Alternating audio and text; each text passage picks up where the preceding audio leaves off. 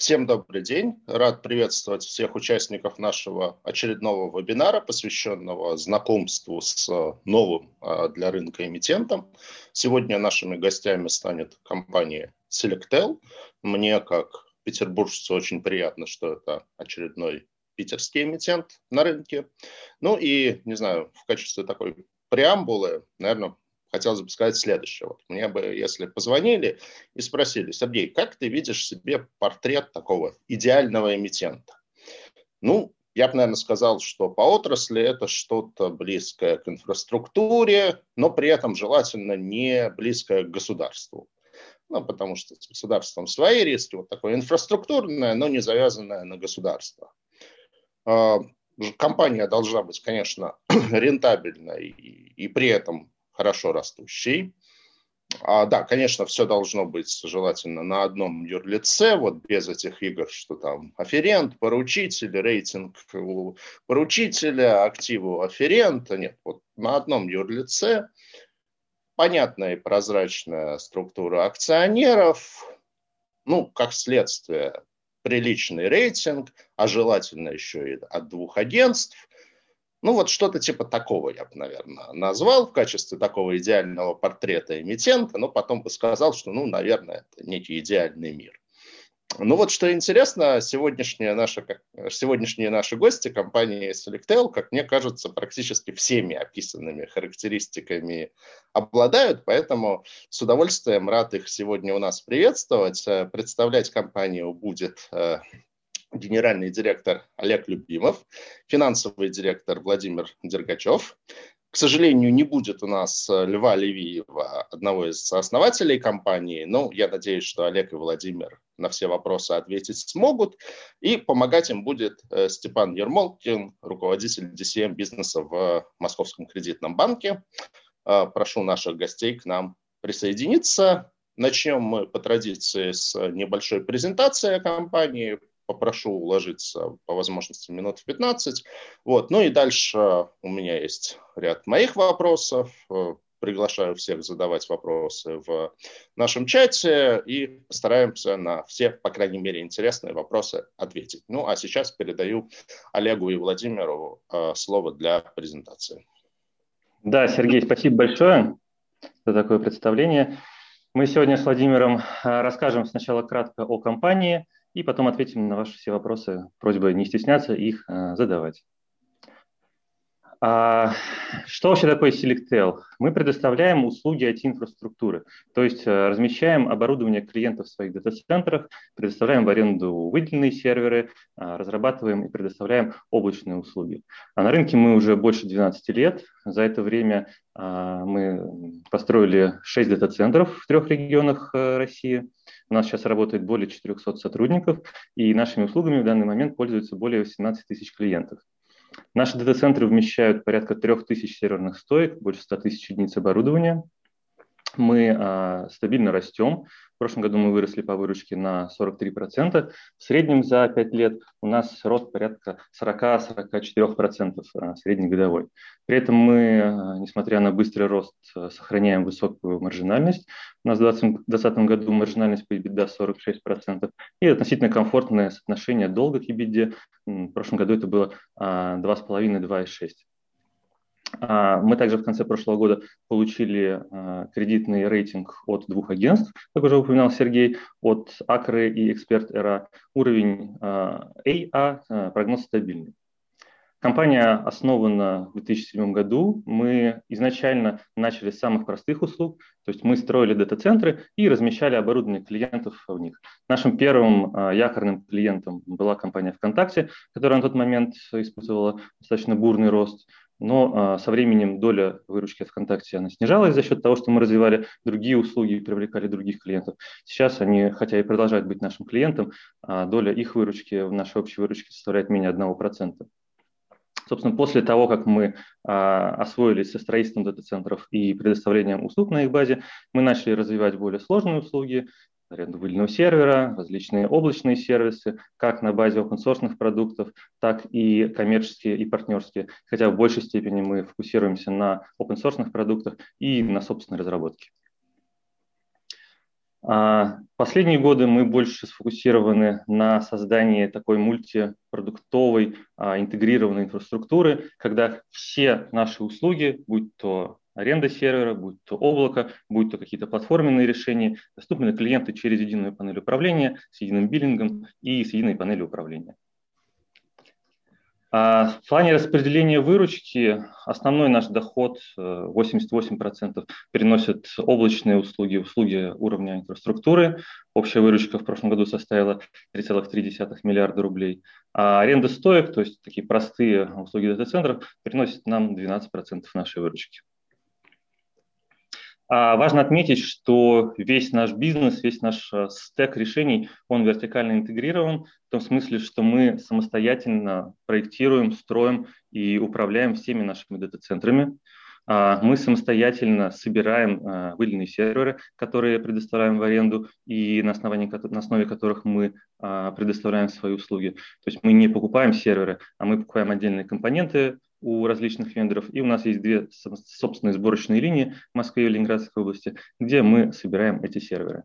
А, то же самое относится и к нашим высокоуровневым облачным платформенным услугам. У нас преимущественно там, 90% выручки идет от продуктов, которые мы разработали самостоятельно на базе каких-то open-source а, технологий.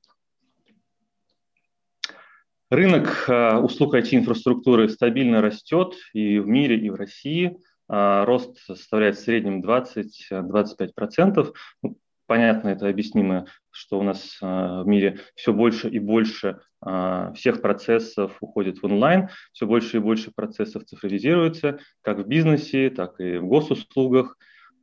Тут дополнительный пуш для э, ухода в онлайн и для развития удаленной работы в прошлом году был э, из-за коронавируса и локдаунов. В принципе, этот тренд начался не в прошлом году, но прошлый год особенно сильно его подстегнул, и в этом смысле мы достаточно уверенно смотрим на будущее развитие этого рынка.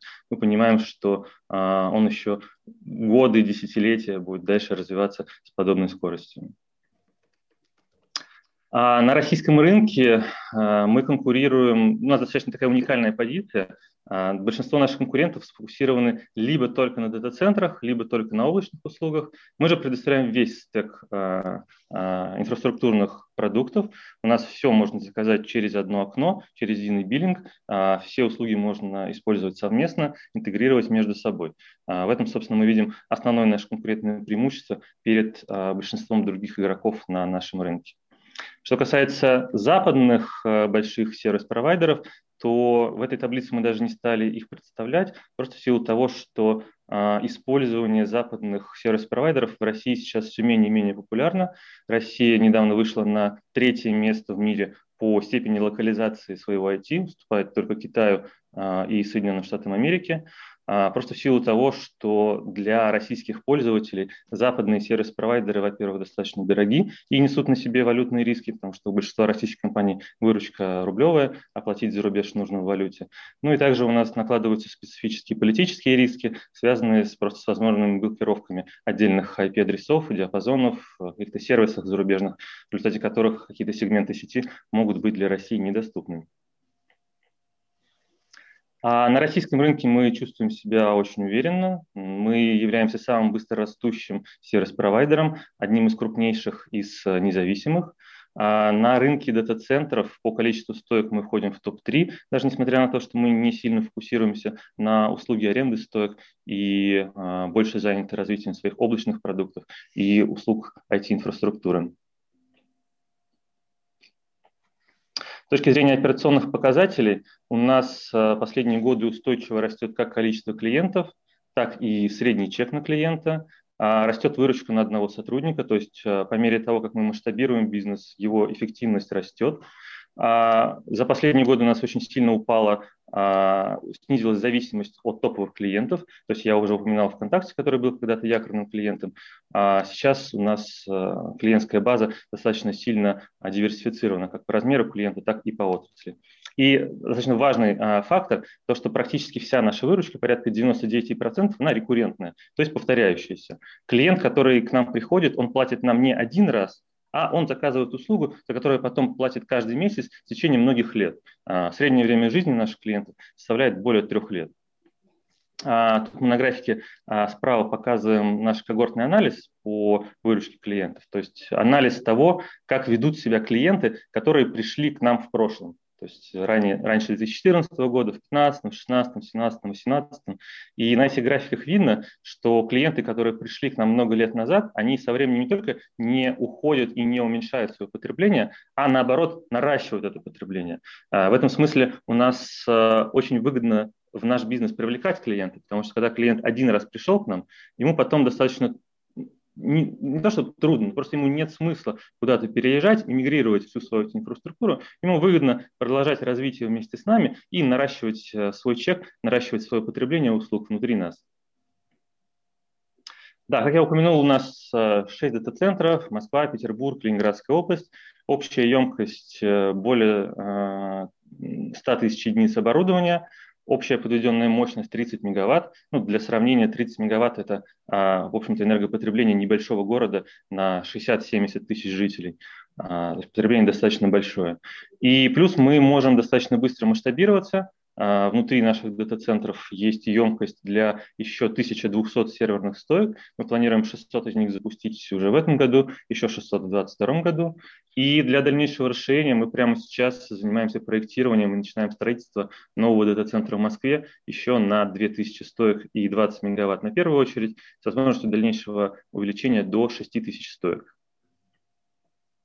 А одной из точек роста для нас а, является также региональная экспансия – мы а, в прошлом году запустили точку присутствия нашей облачной платформы в Новосибирске. А, в этом году запустили похожую точку присутствия в Ташкенте. На сегодняшний день от региональных клиентов мы получаем порядка 10% а, роста количества клиентов нашей облачной платформы.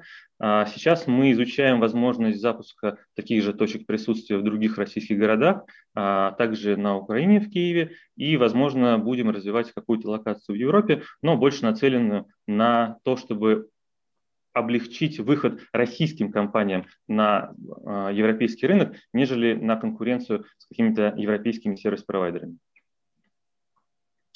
А важным также фактором является то, что мы стараемся не тратить напрямую э, деньги на платные рекламные каналы, а больше вкладывать в развитие своего бренда, больше вкладывать в контент и в какие-то долгосрочные маркетинговые каналы, которые создают нам э, хорошую репутацию и хорошую узнаваемость. Собственно, мы уже сейчас видим, что э, больше 70% новых клиентов, приходящих к нам, приходят нам, к нам не благодаря тому, что они где-то увидели рекламу и по ней кликнули, а потому что они знают про нас, они слышали о нас хорошие рекомендации, где-то читали о нас. И также, естественно, мы заинтересованы в том, чтобы удерживать клиентов, чтобы они продолжали работать с нами и сильно вкладываемся в развитие своего клиентского сервиса. Оценки нашего клиентского сервиса, они стабильно находятся на уровне более 9,5 из 10. Что касается финансовых показателей, то, как я уже упоминал, мы устойчиво растем в среднем более чем на 40% год к году. А, выручка в прошлом году у нас составила 3,3 миллиарда при EBITDA 1,5 миллиарда. А в этом году мы прогнозируем выручку 4,8 миллиарда при EBITDA порядка 2,1 миллиарда. При этом для обеспечения этого роста мы достаточно активно инвестируем деньги а, в капитальные затраты. Это как покупка IT-оборудования, то есть э, серверов и сетевого оборудования, так и строительство новых дата-центров и расширение существующих. Инвестиционная программа наша, то есть наши капитальные затраты в 2020 году составили 3,5 миллиарда, а в текущем году мы планируем инвестировать более 4 миллиардов. Ну и как вы видите, у нас а, наша EBITDA позволяет нам а, покрывать из операционного потока порядка половины наших инвестиций, а вторую половину инвестиций мы покрываем за счет привлечения заемных денег. Собственно, в этом и есть а основная цель того, что мы выходим сейчас на московскую биржу с облигационным займом. Тут сейчас Владимир чуть более подробно про это расскажет. Олег, спасибо. А, да, в первую очередь хотелось бы отметить, что исторически компания развивалась на финансирование за счет акционеров. Начиная примерно с 2016 года мы начали довольно тесно сотрудничать с банками-партнерами. А, собственно говоря, за прошедший период времени успели сформировать довольно сильную а, и позитивную репутацию нас как заемщика. По состоянию на конец 2020 года наш долговой портфель, на, наш долговой портфель составлял почти 4 миллиарда рублей, а, который состоит из нескольких банков. ключевой банк-партнер у нас на текущий момент это Райфайзенбанк. И с точки зрения дальнейшего развития мы видим привлечение облигаций как раз это диверсификация нашего долгового портфеля, и два – это финансирование наших инвестиционных целей. Собственно говоря, а, благодаря облигациям мы а, видим на конец 2021 года деление портфеля примерно напополам с банковским финансированием, но при этом с точки зрения абсолютных цифр и соотношения абсолютного долга к EBD, мы ожидаем, что уровень долговой нагрузки со временем будет скорее падать, и, соответственно, тот комфорт, который будет у компании, он он будет более чем достаточен для а, своевременного, комфортного и качественного исполнения своих обязательств по привлеченным средствам. А, далее мы чуть подробнее расскажем про непосредственно само размещение, и здесь я передаю слово а, представителю нашего синдиката банков Степану Ермолкину.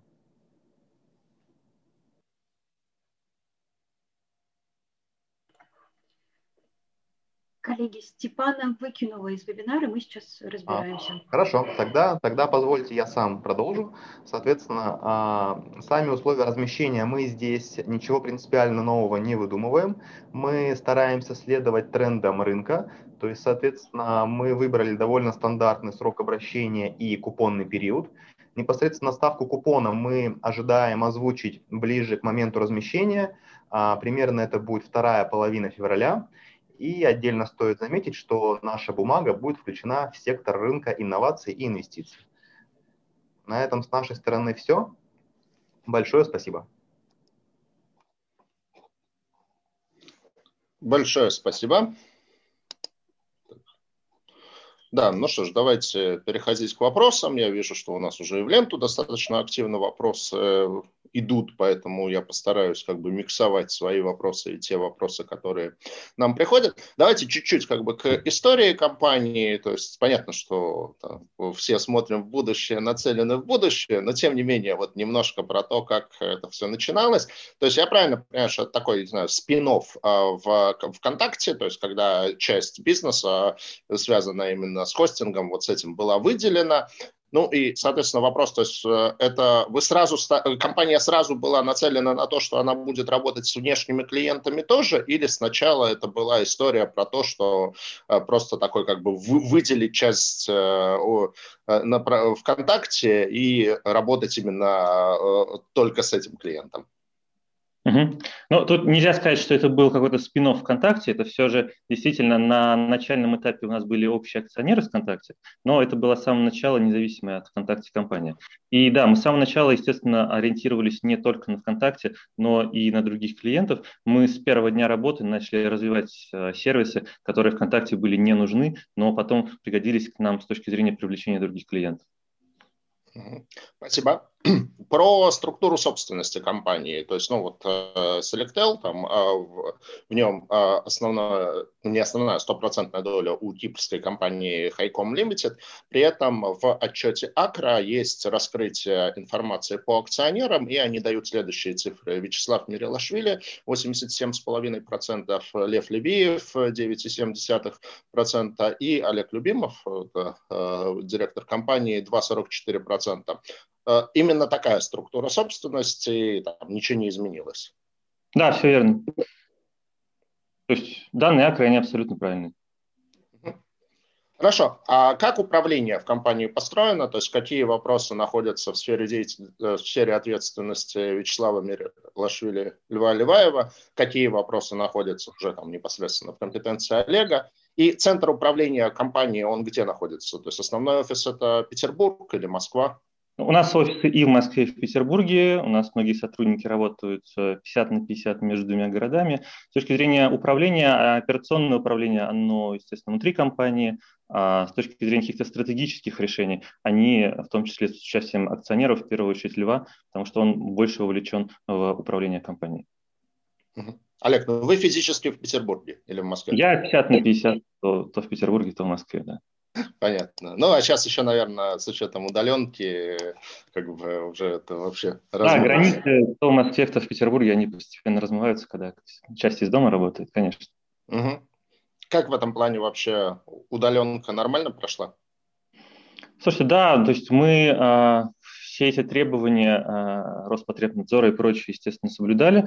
Мы всех, кого могли, а, переводили на удаленку в прошлом году, несмотря на то, что, в принципе, мы имели право этого не делать, потому что по закону мы относимся к предприятиям непрерывного цикла работы ну, в силу того, что у нас дата-центры и операторские услуги. Мы, скажем так, для себя научились чему-то новому благодаря всей этой ситуации. Я вот э, слышал рассказы, что в банках там вплоть до того, что они оборудовали какие-то рабочие места, чтобы часть людей могли не, не выходить неделями э, за пределы офиса на случай такого жесткого локдауна. Вы тоже что-то такое делали? Ну, мы, естественно, готовы, мы как бы, естественно, знаете, когда в марте, в апреле 2020 года была неопределенность, ну, что там будет дальше, непонятно было, поэтому мы там, естественно, тоже э, готовили всякие запасы автономности для наших дата-центров, мы не были уверены в поставках оборудования, мы сделали запасы на наших складах на несколько месяцев вперед, хотя, в принципе, потом оказалось, что все это было избыточно, несмотря на то, что границы для людей были закрыты, все там товары комплектующие, все вообще без проблем э, ходили, приходили, закупались. Ну и опять же, локдауна жесткого не было. А, все наши сотрудники, которым нужно было быть э, на рабочем месте, не без проблем до рабочего места добирались. Хорошо. А, по организационной структуре, то есть, насколько я понимаю, из там, вашей отчетности, Selectel – это одно юридическое лицо, то есть фактически вся деятельность в России, ну, сейчас вот не, не говорим про Узбекистан, вся деятельность в России, она идет от одного юрлица, и в этом плане все полностью консолидировано. Да, именно так. Есть ООО Selectel, который является эмитентом, а, если мы говорим про облигационный выпуск, и на это же самое ООО оформлена вся недвижимость, все оборудование, все нематериальные активы, все сотрудники здесь трудоустроены. У нас нет каких-то дополнительных юрлиц, каких-то побочных компаний. У нас все, все сфокусировано, структурировано внутри одного юрлица, по которому есть аудитированная отчетность за много лет и у которого, собственно, есть кредитный рейтинг. Ну, для инвесторов это, конечно, просто бальзам для ушей, то есть идеальная ситуация. А в плане вот, географической диверсификации вы показали там слайд. А, я читал, что вы в прошлом году открыли точку присутствия в Новосибирске. Вот можно об этом подробнее? То есть э, в Новосибирске вы открыли некий дата-центр, как бы, не знаю, там ориентированный на Сибирь именно, может, оттуда трафик быстрее идет. Или это, не знаю, просто какой-то там, представительский офис. Э, если представительский офис, то зачем он нужен в плане, в плане того, что сейчас же, наверное, подобные услуги все заказывают ну, удаленно, то есть вряд ли кто-то физически mm-hmm. идет в офис. Да, это не офис и даже не дата-центр. Это эм, мы арендовали место в стороннем дата-центре, разместили там свое оборудование и на своем оборудовании запустили как бы пул, то есть кусок нашей облачной платформы. Таким образом, а, пользователи из Новосибирска могут арендовать виртуальные машины, облачное хранилище или там, для отдельных клиентов там, а, возможно, приватное облако непосредственно в этой локации. При этом сетевые подключения, естественно, идут напрямую из Новосибирска, не через Москву. Поэтому для, э, с точки зрения получения трафика, получения быстрого времени отклика для конечного пользователя, это все э, сильно улучшает ситуацию. А это вот реально работает в плане одной страны, потому что я вот ну, там, не знаю, поскольку имею тоже отношение к IT-бизнесу, то есть я вот знаю, что, например, там, наш там родной сайт Сибонс медленно работает из Южной Америки, потому что вот из России до Южной Америки трафик э, далеко идет. А вот внутри страны, то есть это тоже, получается, имеет значение, где физически находится сервер, там, в Новосибе там или в Петербурге? Но а, это, конечно, очень... Тут можно немножко углубиться в детали. Сильно зависит от того, какой у вас а, сервис. Если у вас веб-сайт, то, конечно, принципиальной разницы между Москвой, Москвой и Новосибирском не будет. А если у вас, например, какой-нибудь игровой сервер, и там нужны миллисекунды, чтобы вовремя хедшот сделать или что-то подобное, там, конечно, уже каждая миллисекунда имеет значение. Угу. Понятно. Хорошо. Э, давайте теперь, наверное, к таким самым интересным вопросам. Это про оказываемые вами услуги. Вот, насколько я понимаю, их, ну, может быть, я там э, чуть-чуть поверхностно смотрю, а, но тем не менее, насколько я понимаю, можно на три как бы, а, сектора разделить. Первое – это аренда стойки для размещения сервера клиента, ну, то есть когда клиент приходит со своим сервером и у вас его ставит. Следующее по сложности – это аренда выделенного сервера, то есть когда клиент арендует сервер у вас. Ну и следующее, более сложное, это облачные решения. Вот как распределяется выручка между этими тремя направлениями? И у вас, вот там в вашей презентации, часто очень упоминается а, аббревиатура IaaS, а, Infrastructure as a Service. А, то есть вот об этом расскажите подробнее, как вы эту концепцию видите, ну и как вообще это дальше будет эволюционировать. Угу. Смотрите, тут я бы предложил немножко, может быть, другую классификацию по услугам, потому что на сегодняшний день наши физические выделенные серверы, они автоматизированы до такого уровня, что особой разницы между ними и облачными серверами, если мы говорим просто про вычислительные инстансы, а, там нету. То есть виртуализованные это инстанс, физические это инстанс, они управляются очень похожим образом. Тут больше идет уже разница между именно инфраструктурными услугами, когда клиент арендует сервер, без разницы физический или виртуальный, и непосредственно управляет им на уровне операционной системы. И услугами облачными уровня платформы, когда он арендует не сервер, а какой-то работающий софт, например, облачное хранилище, облачную базу данных, а, облачный балансировщик нагрузки, то есть какой-то готовый сервис. Я бы скорее проводил границу в этом месте, а не по уровню виртуализованный это сервер или физический. А с точки зрения распределения выручки, ну, мы показывали распределение между дата-центрами и а, инфраструктурой. Там, на инфраструктуру приходится а, гораздо больше выручки, несмотря на то, что если смотреть, например, в количестве стоек, то она занимает меньше количество стоек. Ну, потому что это гораздо более маржинальная, гораздо более а, генерирующая выручку а, услуга. А, в целом мы к IaaS относим любую услугу, которую у нас э, можно заказать в виде сервиса, не принося нам свое оборудование. Ну вот тут э, в эту же тему один из вопросов, вот у нас очень активный участник по имени Арсен Дахитанов, а, он, э, один из его вопросов, какая доля выручки именно облачных сервисов без учета предоставления серверов в аренду? Слушай, ну, опять же, в силу того, что мы немножко по-другому внутри себя это делим и классифицируем, вот так вот сходу мне трудно сказать, но я думаю, это где-то 50 на 50 будет. Угу. Понятно. А профиль вашего клиента. То есть ваши клиенты, это, ну вот вы упомянули, что порядка 18 тысяч клиентов, то есть это все-таки в большей степени это крупные клиенты, или это мелкие клиенты, или и те, и другие. Есть ли какая-то концентрация в плане клиентов? Ну вот вы упомянули, что ВКонтакте по-прежнему mm-hmm. ваш клиент, э, то есть на крупнейшего клиента сколько приходит, приходится процент выручки, есть ли здесь какие-то риски, вот именно связанные там, что завтра какой-то крупный клиент от вас уйдет, и это будет для вас проблемой? Да, спасибо, отличный вопрос. А у нас сейчас самый крупный наш клиент генерирует нам порядка 2,5% выручки, а топ-5 клиентов генерирует нам порядка 10-12% выручки, топ-100 клиентов нам генерирует порядка 40-45% выручки.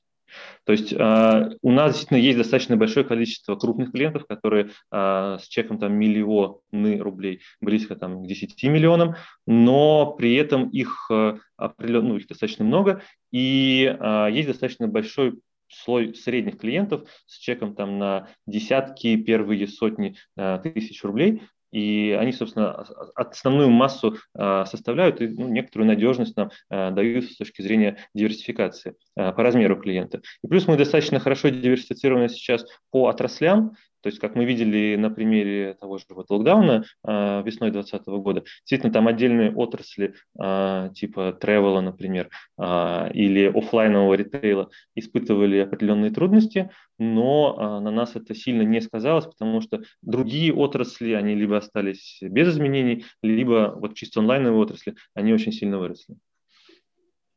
А эти размеры средних чеков, про которые вы сказали, это месячные или годовые? Я все в месячные, конечно, смотрю. А, окей. А, вообще вот в целом про рынок. То есть рынок э, ЦОД, там, Центр обработки данных, он последние годы растет там, с темпом порядка 30%. Э, а насколько он вообще как бы конкурентен? То есть вот э, не знаю, какова ваша доля этого рынка? Кого вы считаете основными конкурентами? Ну, вы, в принципе, в презентации приводили слайд, ну, может, еще об этом подробнее. И, скажем так, вот какие конкурентные преимущества? То есть что вот, там, не знаю, вот для клиента прежде всего важно? Стоимость или это там, некая надежность? Ну, я просто вот по себе помню, что там когда-то давно там, мы Э, размещали оборудование у какого-то провайдера, потом у него ушли, потому что там, не знаю, три раза сбои были там за три месяца, как бы, ну, естественно, это неприемлемо. Э, да, вот это вот, там, надежность, не знаю, удобство, там вот сама панель работы, как он работает, то есть вот на, на чем строится конкурентная борьба в этом секторе? А, тут нет единого ответа, который будет справедлив для всех клиентов. Для мелких клиентов, которые там экономят деньги, для них действительно часто важна стоимость. То есть серверы за 5 тысяч или серверы за 6 тысяч, они, возможно, пойдут туда, где за 5 тысяч. Для крупных клиентов, опять же, очень сильно зависит от профиля клиентов.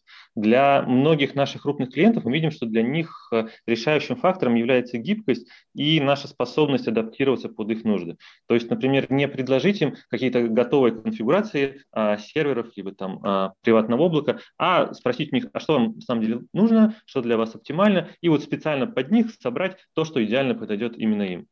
А, и второй момент, для многих клиентов важна автоматизация, важна эм, возможность управлять своим оборудованием не путем там, многих кликов через панель управления, а по API автоматизированно интегрируя это в какой-то свой софт, который дальше серверами, их там включением, выключением, подключением дополнительных, установкой, переустановкой уже управляет автоматически.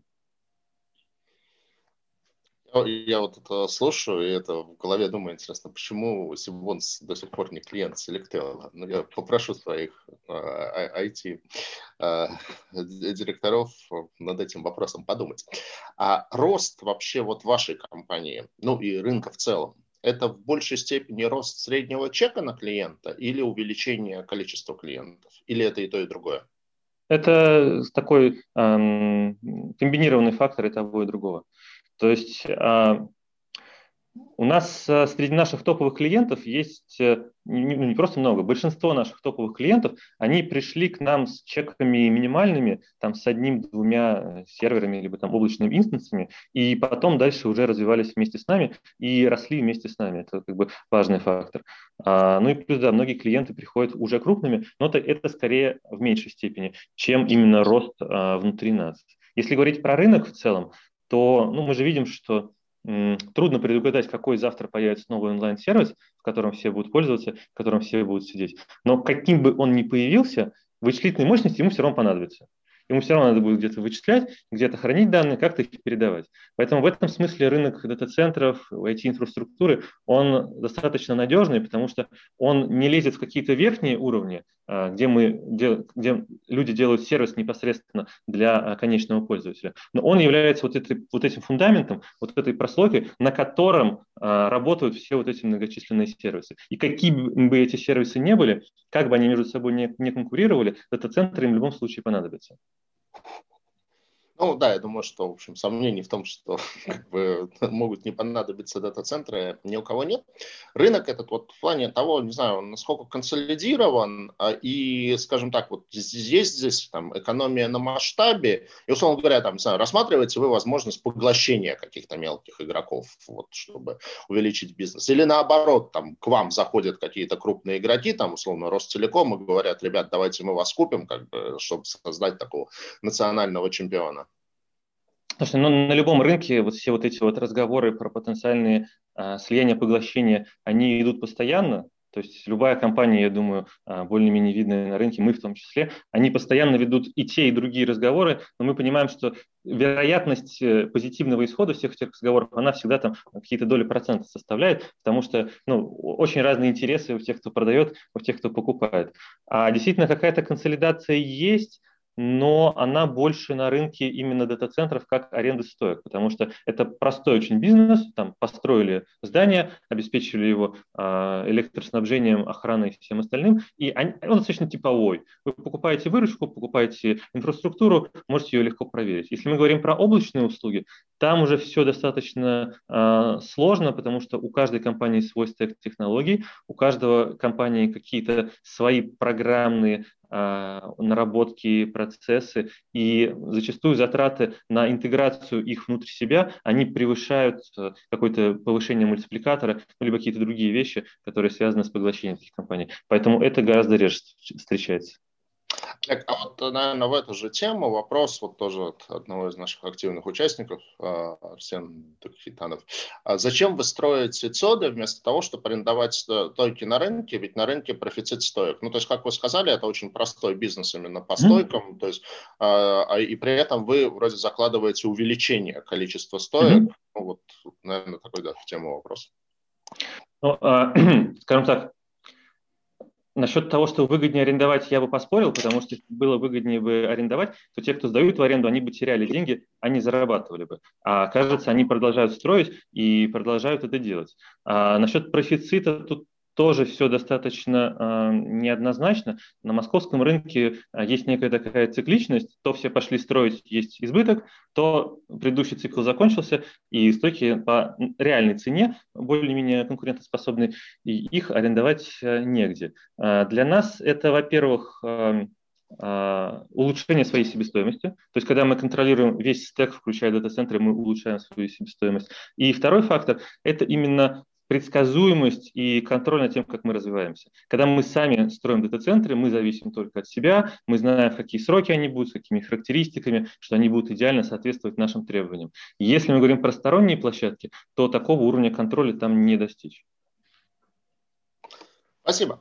А, ну, поскольку все-таки у нас посвящено облигационному займу, то для облигационных инвесторов, наверное, самый главный вопрос, какие у компании риски. Вот какие вы сами видите для вас основные риски? То есть, я не знаю, там рыночные риски, что завтра кто-то начинает прям жестко демпинговать, там выходят какие-то крупные игроки, там цены падают в пол, там рентабельность падает. Я не знаю, какие-то техногенные риски, там глобальное потепление, там что-то там, не знаю, в Ленинградской области происходит землетрясение, там волна цунами из Ладожского озера сносит ваши дата-центры в Невской Дубровке знаю, Дума принимает какой-нибудь очередной умный закон о том, что нужно там все данные хранить за 25 лет. Американцы принимают там жесткие санкции, что вообще никто ничего в Россию в плане железа возить не может.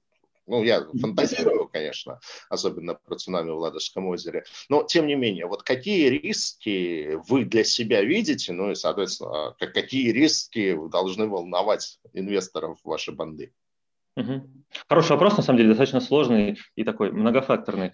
А мы, естественно, думаем над потенциальными рисками и там, где можем, от них защищаемся. То есть э, вот а одна из причин, например, почему мы строим собственные дата-центры и в них размещаемся, ну, чтобы не, не иметь риска контрагента, связанного с поставщиком этих самых дата-центров. А то же самое, когда мы не покупаем готовые серверы, а на рынке достаточно свободно можем покупать отдельные компоненты у тех поставщиков, где они сейчас доступны по тем ценам, которые сейчас доступны, мы опять же защищаемся в том числе от всяких историй, где, например, а, тот э, вендор, от которого мы могли бы, например, зависеть, если бы делали по-другому, а, из-за санкций перестал нам поставлять. Да, поскольку мы ни от кого не зависим, даже если будут какие-то американские санкции, всегда найдутся какие-нибудь хитрые китайцы, которые э, это нам продадут. А, не будет, не знаю, Intel, будет условный Huawei какой-нибудь. То есть тут в этом смысле у нас есть определенная гибкость. А с точки зрения регуляторики, она, конечно, с одной стороны вызывает иногда некоторое недоумение, но с другой стороны она защищает так уж вот получается, что она дополнительно защищает наш локальный рынок от больших западных игроков, потому что те же Amazon, Google, Microsoft, видя а, вот эти все не очень понятные для них вещи в нашей стране, они не приходят сюда, не открывают здесь никаких точек физического присутствия, и, в принципе, российский рынок ну, не фокусируется на нем. Ну, для локальных игроков это как бы дополнительный такой косвенный протекционизм, по сути, от государства получается. Техногенная история, ну, опять же, надо понимать, что а, дата-центр, он строится исходя из того, чтобы быть более-не менее защищенным от каких-то а, техногенных историй. То есть всегда есть независимый источник электроснабжения, есть запас топлива на много дней вперед, есть э, контракты с а, организациями, которые а, снабжают а, эти дата-центры топливом даже в случае чрезвычайных ситуаций. А, тут, опять же, можно углубиться. Там есть специальные организации, они лицензированы, они поставляют для медицинских учреждений и для государственных структур это топливо, но они частные, поэтому при желании они работают и с частными компаниями тоже. И в случае даже любого локдауна или там какой-то зомби-апокалипсис, они все равно продолжают работать. И везут в больницу топливо, привезут и в дата-центр топливо. А, поэтому да, всерьез от чего нельзя защититься, это цунами в Ладожском озере, но в случае, не знаю, там какой-то, каких-то таких вещей, я думаю, тут никто не защитится. И э, блэкаут в дата-центре будет не самой большой проблемой для нас на этот момент. А, ну, согласен. А, ну, наверное, как бы тоже в тему еще пара вопросов а, в ленту прилетела. Страхуете ли вы дата-центры, например, на случай пожара или других чрезвычайных э, случаев? А, Владимир, может, чуть подробнее ответьте по страховке. Да, да, конечно, давайте мы ответим. А, здесь в первую очередь стоит отметить тот факт, что в силу того, что мы берем обязательства перед клиентами по отказу устойчивости, мы а, в первую очередь собственными силами обеспечиваем э, и страхуем данные риски именно от их возникновения как таковых. Но если говорить и отвечать прямо на вопрос, то да, у нас есть договоры страхования в отношении наших дата-центров, но, как правило, эта ситуация больше формальная, и, соответственно, в наших прямых интересах попросту не допускать подобных чрезвычайных ситуаций и принимать все превентивные меры, чтобы их не возникало. Ну и тоже в плане рисков, вот тоже прилетел вопрос, а что уделяется в плане кибербезопасности для сервисов и клиентов? Смотрите, ну мы сдаем услуги уровня инфраструктуры, и у нас клиент сам отвечает за безопасность данных на э, своем оборудовании, на, э, на своих информационных системах. При этом мы предоставляем клиенту достаточно большой выбор из тех дополнительных продуктов в области э, инфосека, кибербезопасности, которые мы, мы можем дополнительно предоставить от себя. В основном это партнерские сервисы, связанные с защитой от DDoS, защитой от различных там, э, перебора уязвимости на уровне веб-приложений, ну и прочие подобные сервисы. А, при этом мы, как бы как э, сервис-провайдер, а, также можем предоставить отдельные сегменты а, дата-центра сертифицированные по 152 ФЗ, сертифицированные с точки зрения защищенного ЦОДа, там для определенных отраслей нужно с точки зрения регуляторики. Хорошо. А, продолжая тему рисков, насколько вы зависите от э, цен на электроэнергию? Ну, то есть вот вы сказали, что электропотребление одного дата-центра это по сути там сравнимо с э, средним городком. А, то есть, допустим, если цены на электроэнергию резко растут, это сильно бьет по вашей рентабельности или все-таки не так сильно? А, да, хороший вопрос, спасибо. У нас, э, если смотреть в среднем по всем нашим расходам, у нас электричество это сейчас, насколько я помню, где-то порядка 12%.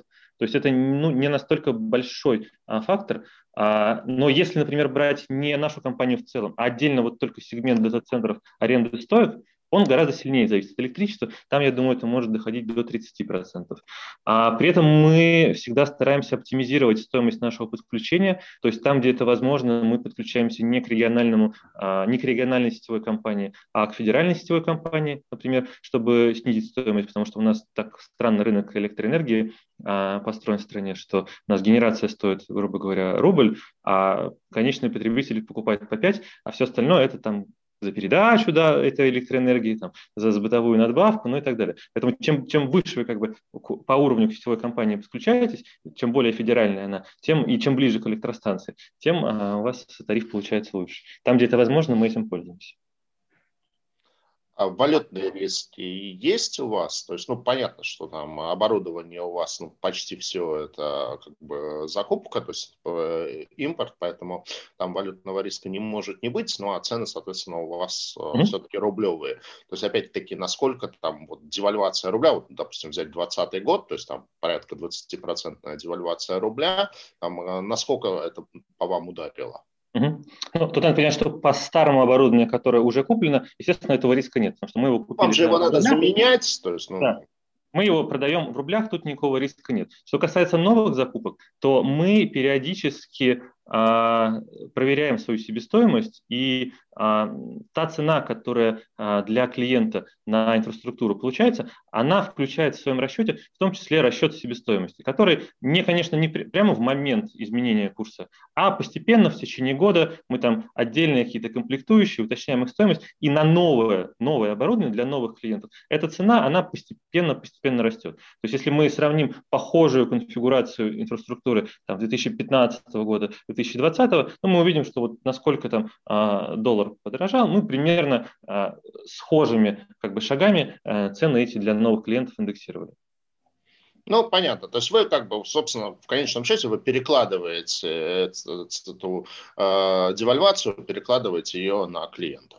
Она, естественно, не на 100% перекладывается, потому что не 100% нашей себестоимости валютная. У нас есть э, расходы на электричество, условно говоря, они рублевые, расходы на персонал рублевые, еще достаточно много рублевых расходов, они не перекладываются таким образом. Так, так тот компонент, который валютный, он просто со временем как бы отражается в цене. Ну и в эту же тему тоже один из вопросов ленте. Какой средний э, срок жизни в годах э, оборудования? Ну, средний.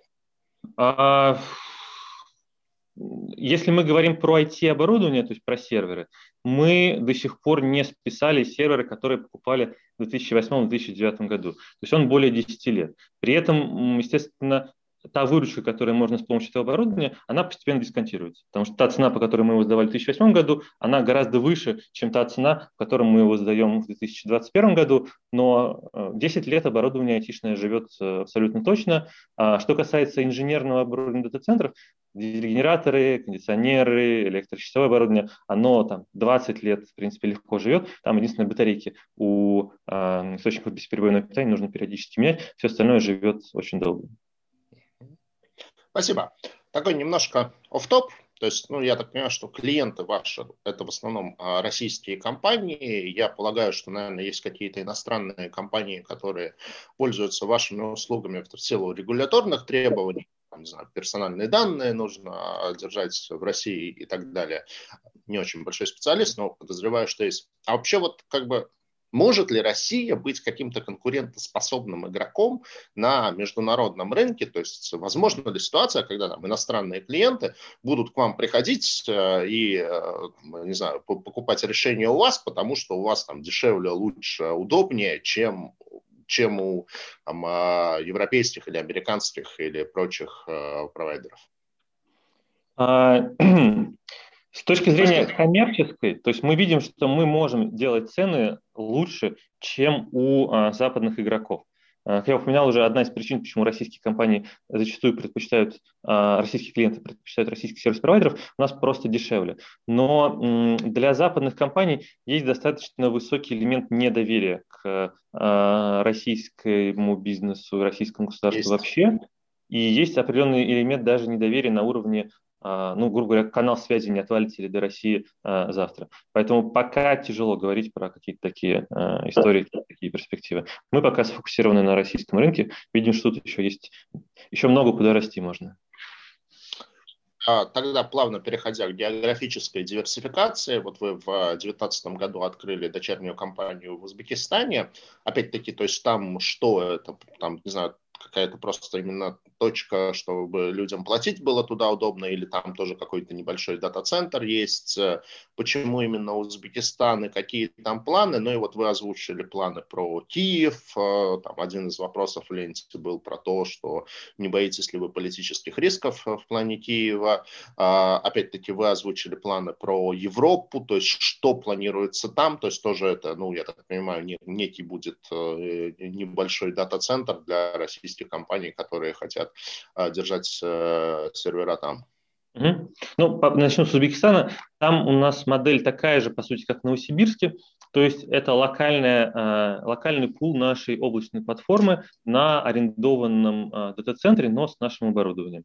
А в случае с Узбекистаном, почему Узбекистан? Все-таки ну, это третья по численности населения страна бывшего СССР после России и Украины. Там больше 30 миллионов человек живет, крупнейшая на, в Средней Азии.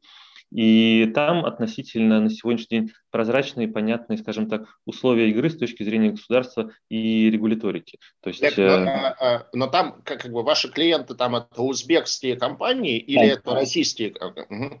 И, и на самом деле и, то, и другое. То есть мы видим и что э, рынок этот э, достаточно не насыщен э, нормальными облачными сервисами. Там нет сильных локальных игроков, а западные, восточные, то есть там Alibaba есть, есть Amazon, но это все очень далеко чисто территориально.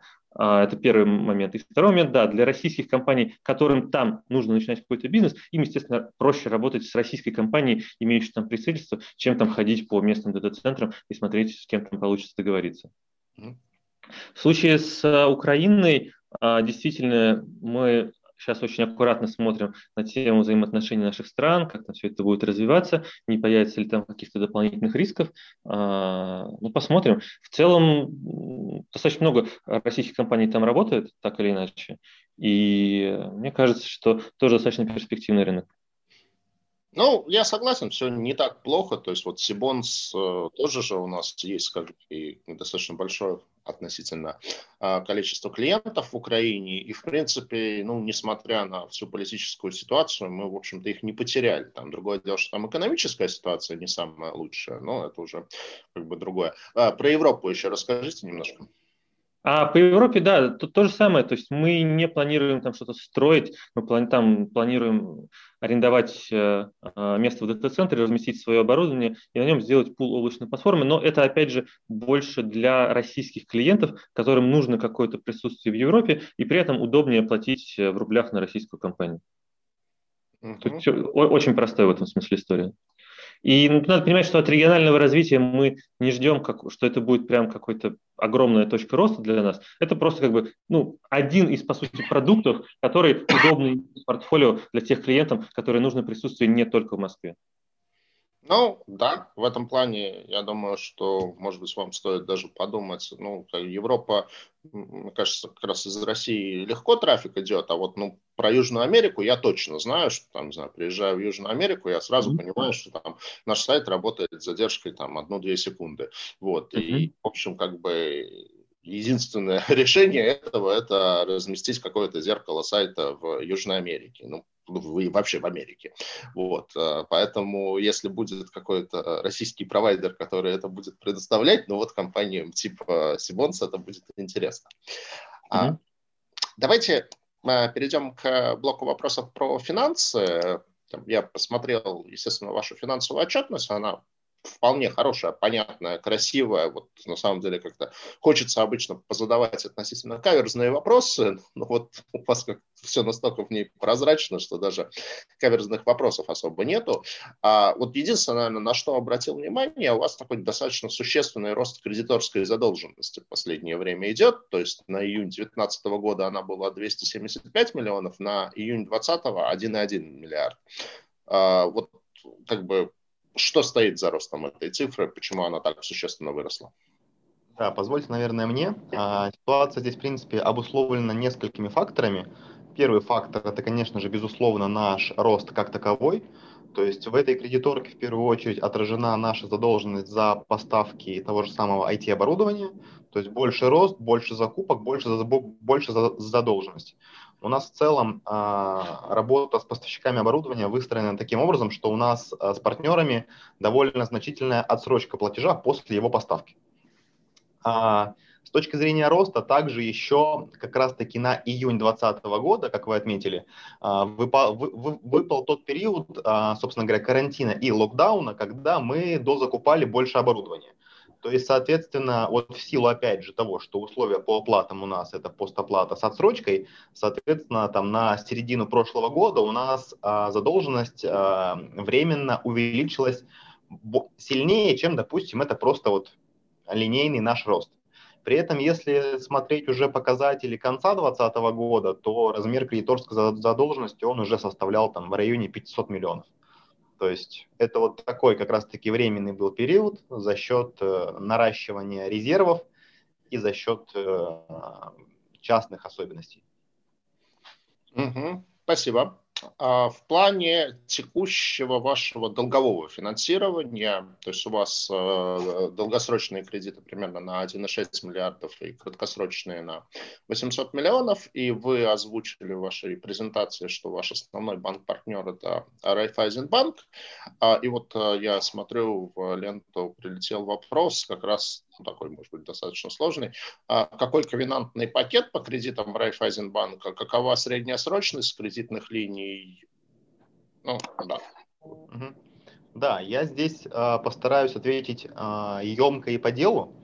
По состоянию на конец года у нас долгосрочная часть она составляла примерно 2,2 миллиарда. Действительно, у нас основной банк-партнер это Райфайзен – и что касается ковенант, там все довольно стандартно, то есть это довольно типовые, известные всем там соотношения долг к EBD, при этом в нашем случае это чистый долг к EBD, и на уровне 3,5 это коэффициент автономии, там в нашем случае на уровне 13%, о чем также говорили рейтинговые агентства. Вот. В целом это ничего такого необычного для рынка, и мы, в принципе, этим трендом стараемся следовать. С точки зрения срочности, а, долгосрочные линии у нас на 5-7 лет. Спасибо. Перейдем к облигационному займу. То есть сумма заявлена, ну, в целом достаточно значительная по масштабу компании. 3 миллиарда – это там, существенно больше, чем весь долгосрочный долг на данный момент. А вы отчасти в презентации это показали, но вот хотелось бы чуть подробнее, какая часть этих денег пойдет на погашение кредитов, какая часть на капекс, то есть насколько увеличится долговая нагрузка. Ну и, естественно, тесно примыкающий тут вопрос, и в ленте он тоже задавался, а, по таргету чистый долг к EBITDA. То есть на 2020 год он у вас 2,56. Э, вот как бы какой уровень этого показателя планируете, скажем, на конец 2021 года? Да, по этим вопросам поочередно. То есть с точки зрения э, назначения использования облигационного займа, он будет использоваться примерно один к двум на рефин и на капекс текущего периода. То есть, соответственно, за счет в том числе облигационных средств мы планируем заместить часть э, а, короткой задолженности по банковским кредитам, то есть тем самым еще больше улучшить а, нашу текущую ликвидность. И все остальное, то есть это примерно 2 миллиарда, мы планируем направить на финансирование текущих инвестпроектов. А что касается нашего внутреннего таргета по чистому долгу к EBD и каким мы его видим там на горизонте конца 2021 года, а, у нас есть понятная а, ковенанта и, в принципе, ее же нам озвучивали и рейтинговые агентства как вот комфортная на данный момент, это 3,5 чистого долга к EBD, то есть мы в целом ориентируемся в первую очередь на нее. Вот. Но а, по состоянию на конец 2021 года мы видим, что данный показатель будет ну, в районе трех. То есть там три, в зависимости от э, степени реализации инвестпроектов, могут быть какие-то небольшие отклонения, но не глобально. Ну и однозначно это будет в рамках 3,5, которые вот у нас сейчас э, регламентированы. Примерно такие наши таргеты, и при этом с точки зрения там, дальнейшего развития на 22-23 года уровень именно долговой нагрузки, он будет постепенно снижаться вот, в силу роста компании. Спасибо. Ну, давайте, наверное, еще раз к параметрам облигационного займа, коль скоро Степан Ермолкин к нам присоединился. Степан, вы с нами? Да, Сергей, коллеги, спасибо большое. Я прошу прощения за такое неожиданное а, отключение с моей ну, стороны. Вла- Владимир, в принципе, как бы э, озвучил, но можете еще раз повторить. И там, конечно же, все спрашивают ориентир поставки купона, потому что, ну, как бы компания интересна, займ интересен. Вот, осталось понять, интересна ли доходность. И как бы от себя спрошу, будут ли, есть ли ковенанты по выпуску. Да, с удовольствием отвечу. Спасибо, Сергей, за вопрос. А, с точки зрения параметров выпуска, ну, действительно, здесь, наверное, я не буду повторяться, просто скажу ключевые моменты, что это 3 миллиарда, 3 года, полугодовой купон. А одним, наверное, из немаловажных факторов, которые стоит упомянуть, это а, планируемое включение в котировальный лист второго уровня и то, что, соответственно, уровень рейтинга, который компания получит на уровне A, он полностью соответствует для инвестирования в эти банды средств пенсионных резервов и накоплений. Соответственно, мы ожидаем высокую диверсификацию а, клиентов на этом размещении. Что касается ставки, а, я бы, наверное, все-таки а, попросил бы наших уважаемых инвесторов немножечко терпения. Я думаю, буквально до конца этой недели мы сейчас находимся в активной стадии премаркетинга с нашими коллегами-организаторами, в, ну, в числе которых помимо МКБ еще выступают Сбер, Райфайзен, соответственно, и Тиньков. Я думаю, что буквально до конца этой недели мы определимся с ключевыми а, цифрами и датами, как по части книги заявок, так и а, с точки зрения маркетингового диапазона. Выпуск интересный, мы это констатируем уже сейчас. Много очень запросов как и, и от институциональных инвесторов, так и большой очень интерес со стороны физических лиц. Что касается ковенантного пакета, то здесь, наверное, я скажу так, что мы а, а, намеренно не планировали такого рода надстроек к этой эмиссии. А, уже Сергей очень метко и неоднократно упоминал, что эмитент по сути своей – это идеальный пример заемщика долгового рынка. То есть ковенанты обычно вводятся когда? Когда не потому, что компания, например, плохая, иначе она бы просто не выходила на этот рынок, у нее бы не открывались лимиты. А когда инвесторов нужно защитить от каких-то непредвиденных событий а, и, скажем так, а, сделать их а, а, в тех же самых, а, так сказать, рамках, что и прочие, например, кредиторы компании. То есть, например, а, в периметре консолидации очень большая группа связанных лиц, которые консолидируются, и поэтому а, эмитенты-поручители, там их контролировать с одной стороны легко, но другие компании, они могут а, потянуть какие-то показатели вниз, поэтому там вводятся, например, там ковенанты по кросс-дефолтам и прочее. Либо, например, если с точки зрения долговой нагрузки, помимо эмитента и поручителя, есть какие-то бизнесы внутри группы, которые могут там занимать, и э, за ними тоже надо следить, поэтому вводятся ковенанты по долгу и по ебеде консолидированно. Соответственно, в нашем случае, ну, наверное, на бытовом уровне я бы это, наверное, сравнил, вот э, нужно приобрести хороший э, автомобиль комфорт-класса, но при этом, э, так сказать, к нему заказать обязательно какое-то доп. оборудование, чтобы он э, не подвел там, в процессе там, многолетнего использования. Здесь э, как бы лакшери сегмент, который по сути своей, он э, в нем уже все есть. Это и э, как бы один заемщик, одно юрлицо, это бизнес, находящийся в России, это наличие высоких кредитных рейтингов, то есть э, высокая маржинальность и э, низкая долговая нагрузка. По сути, все настолько прозрачно и очевидно, что надстраивать дополнительные какие-то э, конструкции мы не видели никакого смысла, и на самом деле процессе маркетинга и коммуникации с потенциальными инвесторами это все полностью подтверждается. Мы не слышали ни от кого из наших контрагентов пожеланий о введении каких-то дополнительных ковенантов. Поэтому мы считаем, что мы действуем правильно и рассчитываем на то, что а, как бы спрос на эту историю будет очень высокий. Степан, спасибо, мне очень понравилась аллегория, вот сравнение Квинант с э, пакетом доп. оборудования для автомобиля, то есть вот прямо в точку. Но все-таки вот эта история ну, больше все-таки таргетируется на частных инвесторов или на институционалов, или вот ну, как бы 50-50?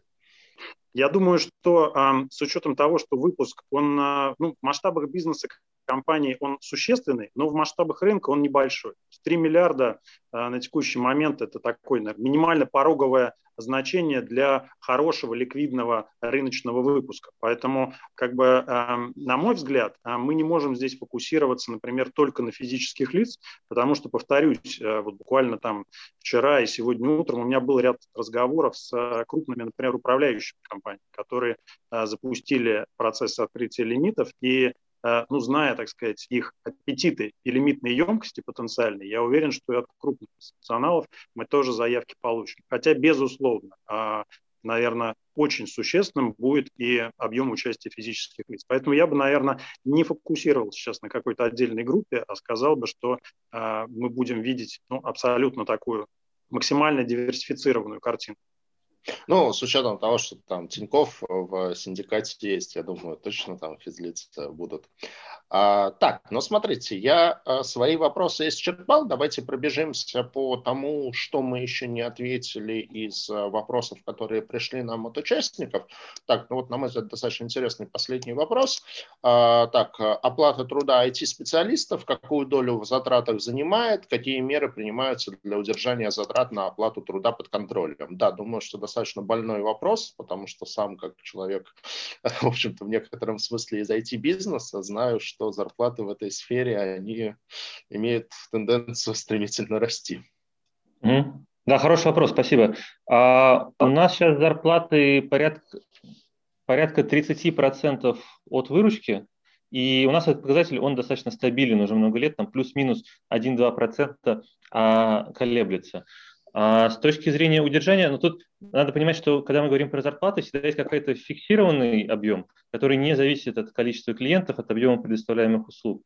И по мере того, как мы масштабируем бизнес, по мере того, как у нас растет выручка, доля этого сегмента, она, естественно, в абсолютных числах остается неизменной, но в удельной емкости ее уменьшается. И поэтому мы можем, наоборот, больше вкладывать в развитие и все больше и больше нанимать людей, нацеленных на создание чего-то нового, то есть разработчиков э, в области продукта, в области а, именно развития э, нашего сервиса. Ну, тут есть показатель выручка на одного сотрудника, то есть если как бы этот показатель растет, это хорошо. Если да, у нас даже такой слайд был в презентации. Я да, думаю, да, мы да. же, а, да, у нас будет возможность разослать эту презентацию, я так понимаю, или там просто на записи можно посмотреть, что там у нас этот график показан, там действительно постепенно этот показатель растет. Так, ну давайте пробежимся, что тут еще есть. Ну, такой вопрос, он, наверное, жаль, что с нами нет э, Льва Левиева, наверное, вот, больше вопросов как бы к нему. Планируете ли IPO, Олег? Ну, если вы можете что-то на эту тему прокомментировать, то прокомментируйте. Видимо, компания настолько хороша, что да, хочется купить не только облигации, но и акции. У нас каких-то точных планов, роудмапов на эту тему на сегодняшний день нету, но мы не исключаем такую возможность на горизонте 3-5 лет. На сегодняшний день мы просто еще не настолько большие, чтобы э, про серьезное какое-то IPO думать. Нам нужно еще по объеме вырасти э, там, ну, хотя бы в два раза. Ну, по вашим темпам роста, если у вас там порядка 40% рост выручки в год, то вырасти в два раза вам будет не очень долго. А, так, еще один вопрос. Рассматривается ли привлечение лизингового финансирования под оборудование? Почему не используется? Владимир, ну, подозреваю, что к вам прежде всего.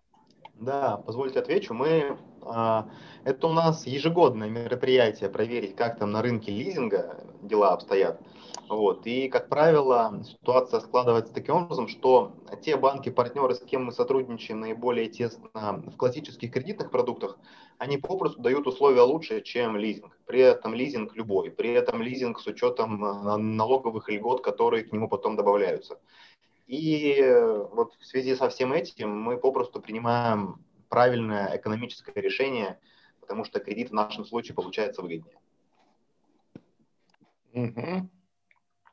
Так, ну вот, наверное, заключительный вопрос, который я вижу, все остальное, по-моему, мы ответили. Есть ли у компании льготы по налогам и социальным страховым взносам? Если да, то какие? Я могу ответить, нет, у нас нет этих льгот, потому что в нашей стране немножко странно сформулирован закон про льготы для IT-компаний. По этому закону мы не являемся IT-компанией. Для того, чтобы являться IT-компанией, нужно, чтобы 90% выручки было за продажу лицензий, либо по договорам на разработку программного обеспечения. А, то есть все наши многочисленные э, сервисные компании, они под этот закон автоматически не попадают. В этом году было обсуждение на тему того, что хорошо бы компании типа нашей там, или Mail.ru или Яндекса тоже включить э, в эти льготы, но оно так и осталось обсуждением, к сожалению. Да, солидарен с Олегом. Действительно, как бы нам эта тема тоже близка, и тоже вот на самом деле есть определенная проблема с том, что э, тут трактовка понятия IT-компании, она очень узкая. Так, ну что ж, насколько я вижу, мы наши вопросы исчерпали, поэтому я с огромным там, удовольствием хотел бы поблагодарить наших гостей. Спасибо большое, Олег, спасибо большое, Владимир, спасибо большое, Степан. Ну и, конечно, хочется пожелать успеха размещению ваших облигаций.